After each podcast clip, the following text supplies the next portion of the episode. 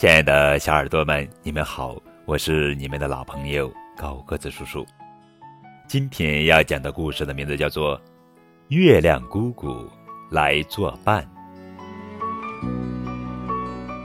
无情的洪水冲塌了兔兄和兔弟的家，他俩伤心极了，哭着到外边去逃荒。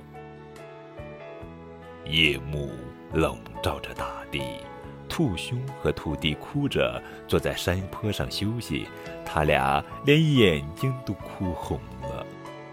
这时，有一个温柔的声音对他们说：“别哭，别哭，好孩子不哭鼻子。”是谁在对我们讲话？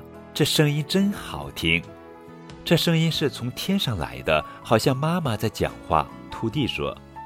兔兄、兔弟顺着声音向天上望去，天上只有月亮姑姑望着他们。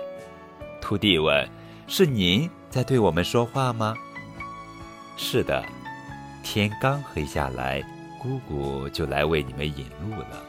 月亮姑姑和蔼地说：“我们的家被洪水冲塌了，怎么办？”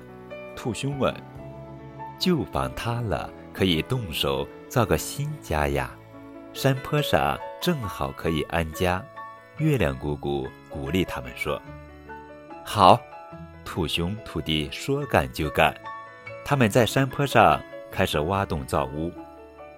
微风轻轻掠过山坡，兔兄兔弟盖房造屋，干得可带劲儿了。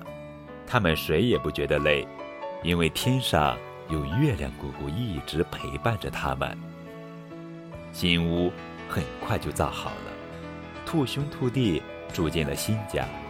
月亮姑姑笑着对他们说：“孩子们，请记住，遇到困难不要哭泣，要坚强起来，一切都会好。”